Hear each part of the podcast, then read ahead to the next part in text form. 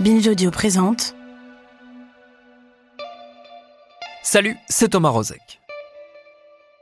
Depuis la pandémie, on a vu peu à peu s'installer dans le discours public l'idée que la santé mentale devait être prise en compte et surtout prise en charge avec un peu plus de vigueur que par le passé. Alors certes, les effets de cette prise de conscience peinent à complètement se traduire dans la réalité, mais disons qu'au moins le débat existe et le sujet est un peu moins tabou. Mais qu'en est-il ailleurs, en dehors de nos sociétés occidentales privilégiées? Comment est-ce que, par exemple, un pays qui a vécu ces 40 dernières années une succession de guerres, de conflits, d'invasions, d'instabilité et de violences trouve l'espace pour entendre les souffrances du quotidien chez ses habitants? Ce pays, c'est l'Irak. Et en partenariat avec Médecins sans frontières, on est allé tenter d'y trouver quelques réponses à ces interrogations. C'est Elisa Grenet qui réalise cette série en trois épisodes, dont voici le premier. Bienvenue dans Programme B.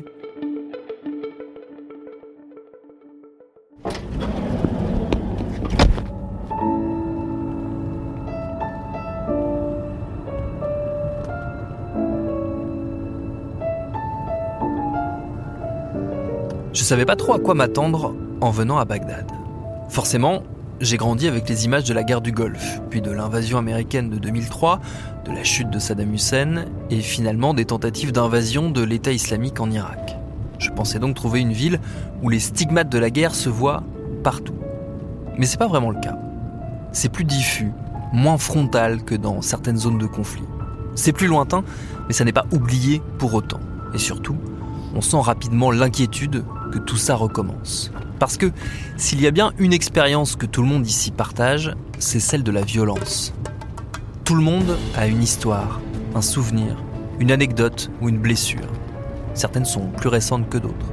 C'est le cas de celles et ceux que nous allons rencontrer ce matin de septembre 2022. La voiture nous emmène au BMRC, le centre de rééducation médicale de Bagdad. MSF l'a ouvert en 2018 pour accueillir les victimes de guerre et leur fournir des soins adaptés, notamment du soutien psychologique, une rareté en Irak. Comment est-ce qu'on se reconstruit dans un pays qui lui-même peine à se relever de toutes ces années d'épreuves? On va aller en discuter avec l'équipe du docteur Mohamed Djemal qui nous attend pour la visite hebdomadaire des 20 patients accueillis par le centre.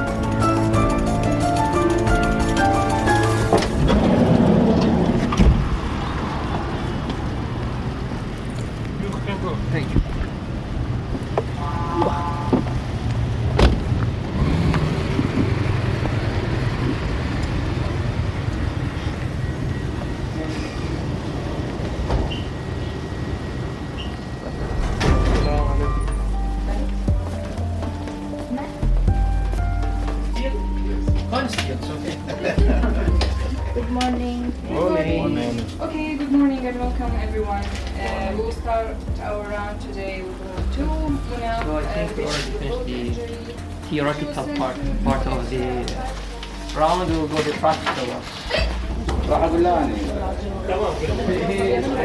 What is what? No, she just came back from the X-rays because you know the X-rays. So this is a case of, uh, let's say, domestic violence. C'est un cas de violence domestique. Son cousin, quelqu'un de proche de la famille, lui a tiré cette fois dessus. Docteur Mohamed Djemal, responsable des activités médicales du BMRC. Il lui a tiré dans la jambe, elle a donc une fracture du fémur. Et on peut voir aussi une blessure au niveau du bras. Donc oui, de multiples balles qui ont entraîné de multiples fractures. Au BMRC, elle est plus safe, elle est en sécurité. On fait de la physiothérapie, du soutien psychologique. Après avoir vécu un tel traumatisme, c'est difficile de passer outre.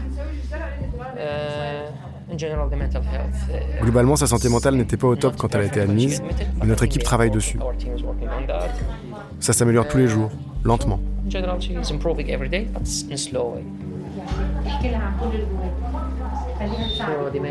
C'est la responsable du service de santé mentale.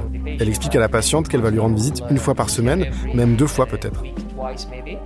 Et elle l'encourage à parler de ce qui la préoccupe, de ses problèmes, de sa dépression, de son anxiété.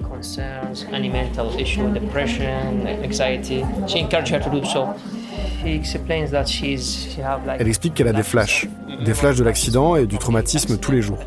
uh, Elle se plaint encore du syndrome de stress post-traumatique.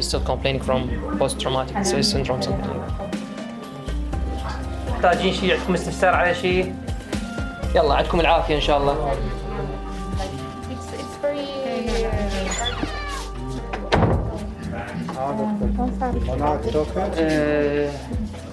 أنا شلون وضعك؟ C'est le deuxième cas de violence. C'est aussi une blessure par balle au membre inférieur. Je ne sais pas exactement de quoi il s'agit, euh, des problèmes tribaux, je crois.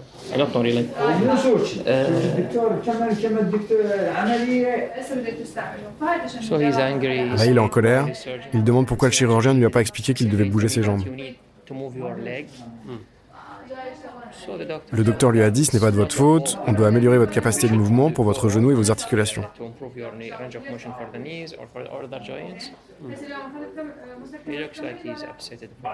Il semble contrarié. Je ne sais pas si c'est à cause du chirurgien ou autre chose. Je pense qu'il n'est pas d'accord pour la thérapie. You think he's not consenting? Non, non, il n'est pas d'accord pour suivre une thérapie avec une approche en douceur. Il a l'air énervé, euh, il est déçu, frustré par le chirurgien. Oui, oui, il est nouveau. Ouais, oui, il est nouveau. Il n'est pas depuis longtemps.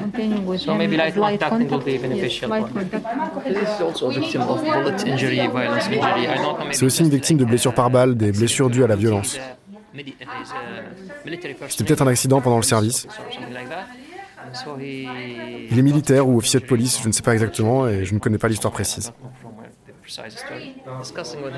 Il discute avec lui du soutien psychologique qui pourrait lui être bénéfique. Il dit qu'il n'en a pas besoin, que c'est ok, parce que comme beaucoup d'Irakiens, il pense que les blessures par balle font partie de la routine en Irak, que ce n'est pas grand-chose. Routine in Iraq. So a lot of people they think Beaucoup de gens pensent que ce n'est pas grave. Même quand ils ont de multiples blessures par balle, ils acceptent, parce qu'ils connaissent beaucoup de personnes à qui c'est arrivé. Leurs cousins, leurs amis, et donc ils vivent avec ça. Tous les patients n'ont pas forcément envie de soutien psychologique. Certains refusent, mais la plupart acceptent et participent donc à des sessions avec l'équipe dédiée. On va descendre d'un étage dans le centre de rééducation pour aller les rejoindre, justement, et pour assister à une séance avec une des patientes. C'est une femme d'une quarantaine d'années. Elle a vécu plusieurs accidents traumatisants. Elle a manqué de se noyer récemment. Ça a suscité chez elle une phobie autour de l'eau. La responsable de l'équipe de psychologues mène la session. Je m'appelle Nagla Sabri. Je suis la responsable du service de santé mentale au BMRC.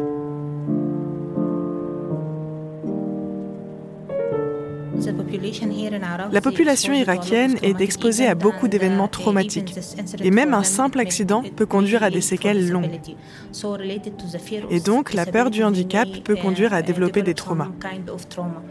Et ce trauma, et la peur de se déplacer qui va avec, doit conduire à un suivi avec un psychothérapeute pour entamer un travail de soutien. C'est Choura Mohamed, l'une des psychologues de l'équipe, qui va nous servir de guide et de traductrice pendant la séance. Et donc, à chaque fois qu'elle voit de l'eau, ça lui rappelle ses noyades et ça réveille un traumatisme chez elle. Après la dernière séance, à quel point la scène est-elle aujourd'hui dérangeante pour vous?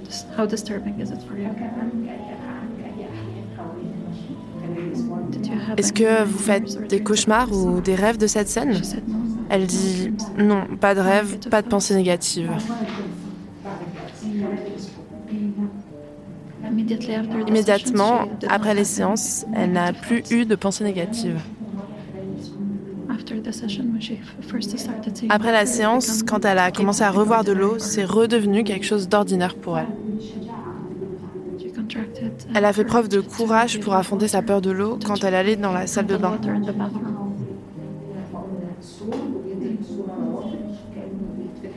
Comme je vous l'ai dit la dernière fois dans cette séance de MDR, c'est-à-dire de désensibilisation et retraitement par les mouvements oculaires, les patients ont parfois besoin que d'une seule séance pour dépasser leur peur et aller mieux. Et parfois, cette seule séance ouvre plein de portes et de nouvelles pistes à explorer.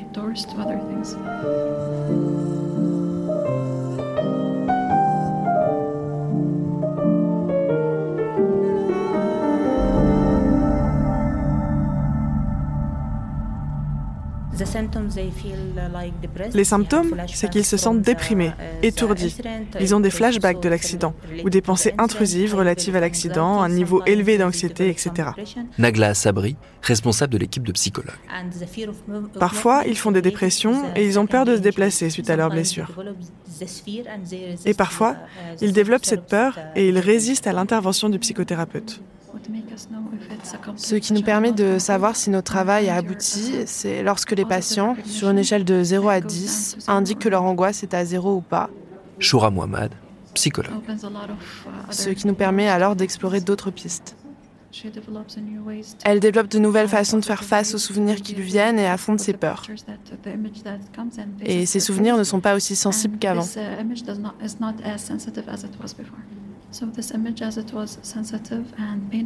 Si ce souvenir n'est plus douloureux, ça ne veut pas dire qu'il a disparu, mais que la sensibilité qui l'accompagnait, elle, a disparu. Lorsque ce traitement se produit dans le cerveau, ça veut dire qu'ils n'auront plus de réaction forte quand ils voient de l'eau ou des choses qui leur font peur. La prise en charge des patients se fait à l'aide d'une approche biopsychosociale en lien avec la chirurgie orthopédique.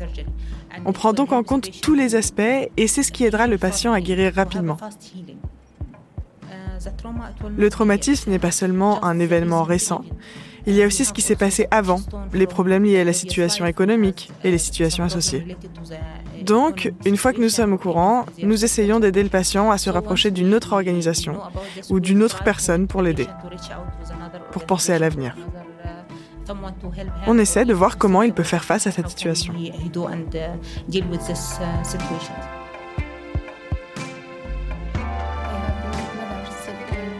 Ma mère est malade parce qu'elle est vieille et mon père aussi est vieux et a besoin de soins. Et quand je le vois malade, je me sens malade aussi et je pleure, je me sens pas bien.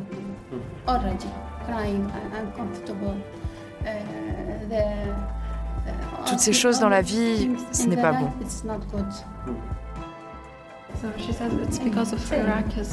Elle dit que c'est parce que les Irakiens sont fatigués mentalement. Elle ressent une forme d'empathie vis-à-vis d'eux. Elle est compatissante, mais elle n'a pas les mêmes problèmes qu'eux, comme les enfants et les problèmes financiers. Pendant la première séance, j'ai parlé de mes problèmes avec les docteurs. Ils m'ont écouté et j'ai beaucoup pleuré. Et quand je suis retournée dans ma chambre, je me sentais bien. Je me sentais forte, courageuse. Je me suis dit, je peux le faire.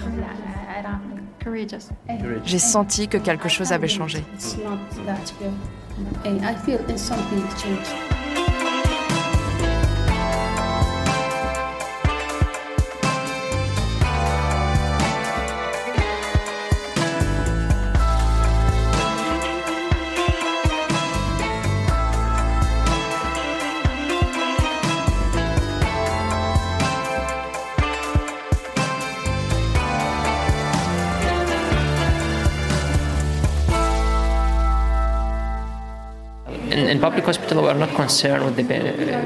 Dans les hôpitaux publics, on ne se préoccupe pas de l'état mental du patient. Si vous pleurez, euh, c'est ok, c'est votre problème. Mohamed Djemal, responsable des activités médicales. Je ne veux pas dire que les Irakiens sont durs, mais nous avons des petits hôpitaux et beaucoup de patients. Donc on n'a pas assez de temps pour discuter avec eux. Ce n'est pas la priorité. On gère les urgences, on sauve des vies. Donc avec ce type de soins, le soutien mental et l'empathie, c'est comme une perte de temps pour l'hôpital public.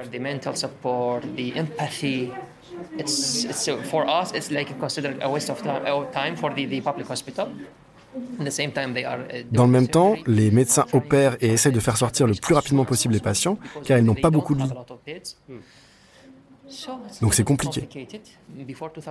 Avant 2003, nous avions un département pour la santé mentale. Tout était mieux que maintenant. Même avec les sanctions contre l'Irak, les choses étaient mieux.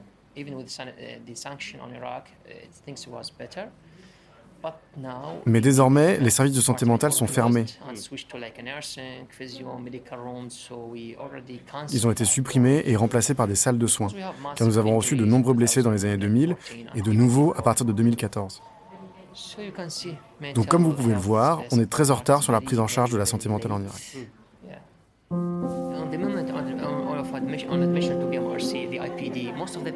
La plupart des patients admis et hospitalisés au BMRC sont effrayés, car les problèmes liés à la santé mentale sont stigmatisés en Irak, mais je pense que c'est aussi le cas dans beaucoup de pays.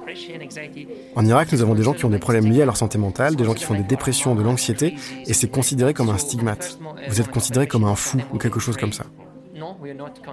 Donc au moment de l'admission, la plupart vont être effrayés. Ils vont dire non, on n'est pas consentant, on n'a pas besoin de soutien mental, on a juste besoin de physiothérapie et c'est tout. Au fil du temps, ils se rendent compte de l'empathie du personnel, des médecins, des infirmiers. C'est un environnement différent ici. Il y a des chambres séparées, ils ont la télévision, l'air conditionné, des fenêtres. Vous pouvez prendre soin d'eux et ils sont reconnaissants du respect que nous portons à leurs douleurs, leurs préoccupations et leurs plaintes. Ils se rendent compte qu'on fait quelque chose de bien pour eux. Donc c'est pour ça qu'on utilise une approche en douceur, parce que nous pensons que beaucoup de patients refusent les soins liés à la santé mentale à cause de la culture. Donc après avoir vu le personnel, s'être rendu compte que nous étions empathiques et là pour couvrir leurs besoins, peut-être même les frais de transport parfois, car ils rentrent chez eux et reviennent, ils considèrent que nous faisons un bon travail. Même s'ils avaient peur lors de l'admission, ils sont désormais convaincus que ça peut leur être utile et qu'ils devraient essayer le soutien psychologique.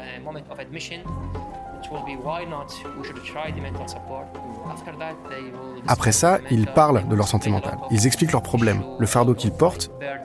Ils ouvrent leur esprit, leur cœur.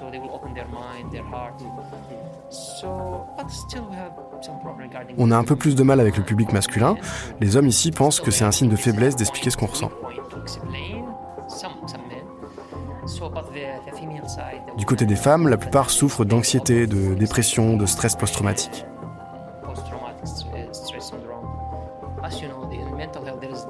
Et vous savez, en matière de santé mentale, surtout dans une zone de guerre, il faut se poser la question des normes.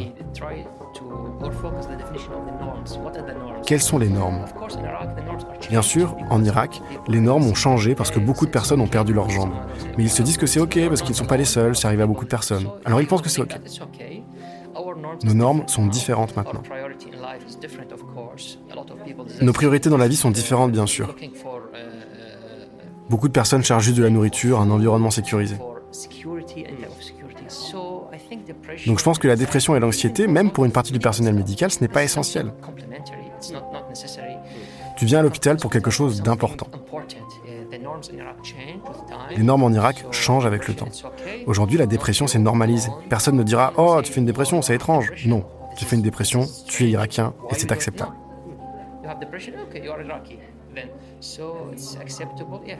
Oui, je pense que c'est une bonne question. Les normes en Irak et la manière de voir la santé mentale ont changé. Et beaucoup de personnes pensent que c'est acceptable d'être anxieux, c'est normal. C'est acceptable de faire une dépression, c'est ok, ça fait partie de la vie.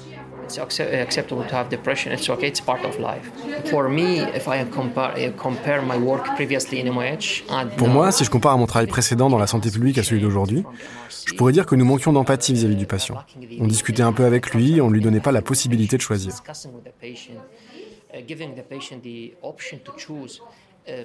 Dans la santé publique, cette culture, cette façon de voir les choses est acceptée et tout le monde accepte que ce soit les chirurgiens qui prennent toutes les décisions. Vous devez juste obéir au chirurgien, obéir au docteur.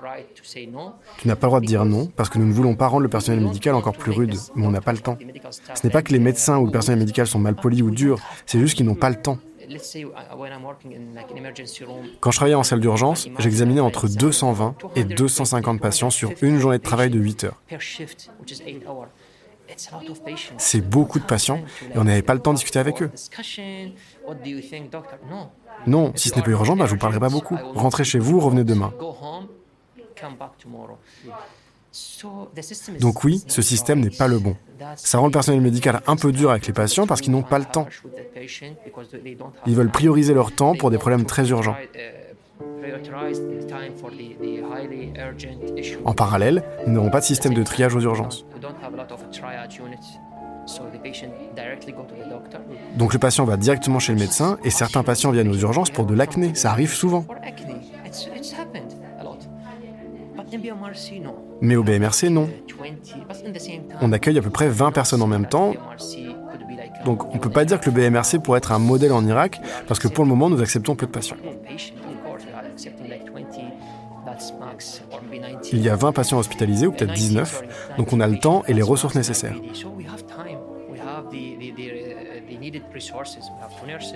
À l'hôpital public, on a deux infirmières pour 60 patients.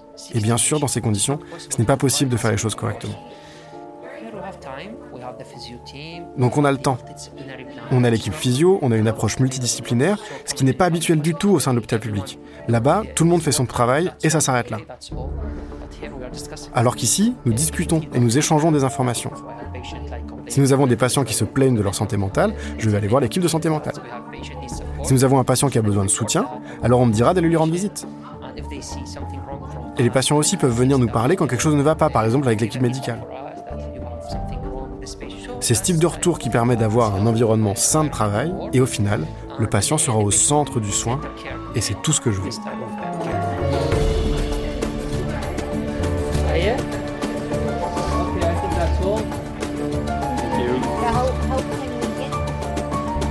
Les patients ne sont évidemment pas lâchés dans la nature une fois leur séjour au BMRC terminé.